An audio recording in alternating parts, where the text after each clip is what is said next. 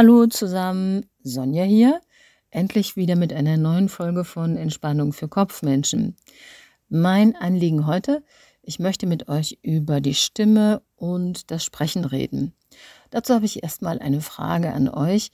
Die Bundestagswahl 2021 ist ja gerade vorbei und wir haben alle nicht nur die Gesichter, sondern auch die Stimmen der beiden Kanzlerkandidaten und vor allen Dingen auch der einen Kanzlerkandidatin, also von Annalena Baerbock, im Ohr. Wie findet ihr die Stimme von Annalena Baerbock? Ganz ehrlich.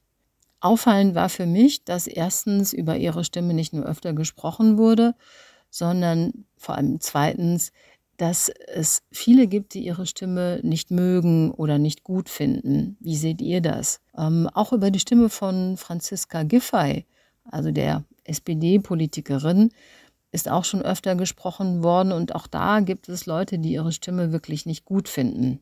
Was sagt uns das? Ganz sicher war es nicht falsch, finde ich, dass die Grünen eine Frau als Kanzlerkandidatin aufgestellt haben.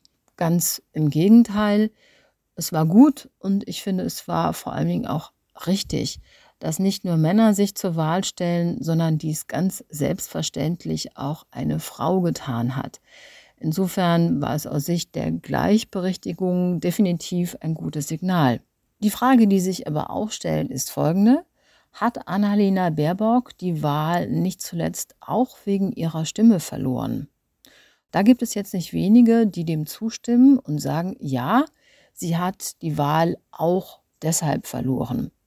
Das gleiche gilt für Franziska Giffey. Auch da gibt es Leute, die sagen, mit einer anderen Stimme, wenn sie anders klingen würde, hätte sie vielleicht bei der Wahl in Berlin zur regierenden Bürgermeisterin noch besser abgeschnitten. Was zeigen uns die Stimmen dieser beiden Frauen, dieser beiden Politikerinnen, die ich übrigens beide sehr sympathisch finde? Sie zeigen, wie groß die Macht der Stimme ist. Stimme ist ein Erfolgsfaktor.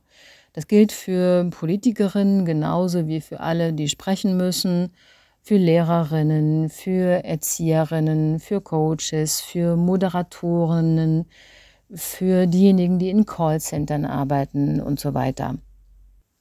Was ich mit diesem Podcast vor allen Dingen möchte, ist ermutigen. Ich möchte alle ermutigen und vor allem Frauen, die glauben, keine schöne und keine wirkungsvolle Stimme zu haben. Dazu gehören auch Frauen, die in meine Trainings zum akzentfreien Sprechen kommen und die es unangenehm und manchmal sogar furchtbar finden, ihre eigene Stimme zu hören, was ich schade finde. Denn es zeigt, dass nicht nur die Gesellschaft mit Frauenstimmen zum Teil strenger umgeht, sondern dass vor allen Dingen Frauen mit sich selbst streng sind und auch zu streng umgehen, gerade auch wenn es um die Stimme geht. Die gute Nachricht ist aber auch, wenn die Stimme schnell heiser wird, wenn sie bei Stress wackelig reagiert, wenn sie generell eher äh, dünn oder zu hoch klingt, dann könnt ihr etwas tun. Dass ich euch Mut machen möchte, hängt auch mit meiner persönlichen Geschichte zusammen. Natürlich freut es mich, es freut mich sogar sehr, wenn Menschen heute meine Stimme angenehm finden und wenn sie mir gern zuhören. Aber ganz ehrlich, ich habe auch wirklich was dafür getan. Ah, ich habe nämlich lange beim Radio gearbeitet als Radiosprecherin und damit unter anderem mein Studium finanziert und musste dann feststellen, dass ich im Schichtdienst und wenn ich dann müde war, dass ich mich nicht immer auf meine Stimme verlassen konnte und deswegen angefangen habe, Kurse zur Stimmbildung zu besuchen. Dabei habe ich dann ein Universum entdeckt, das mich so fasziniert hat, dass ich nach meinem Studium noch Atemtherapeutin geworden bin.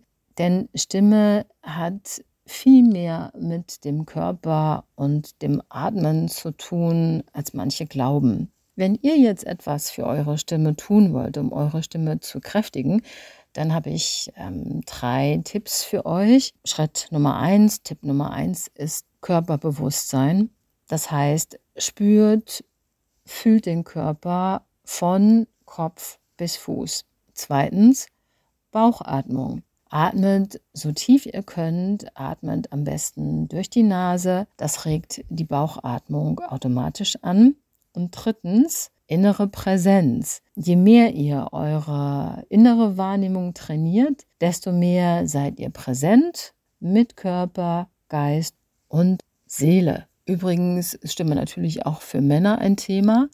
Der grünen Politiker Robert Habeck klang früher deutlich atemloser als heute. Der hat wirklich schon was an seiner Stimme getan. Also, ich sage Tschüss und Servus, bis zum nächsten Mal. Eure Sonja.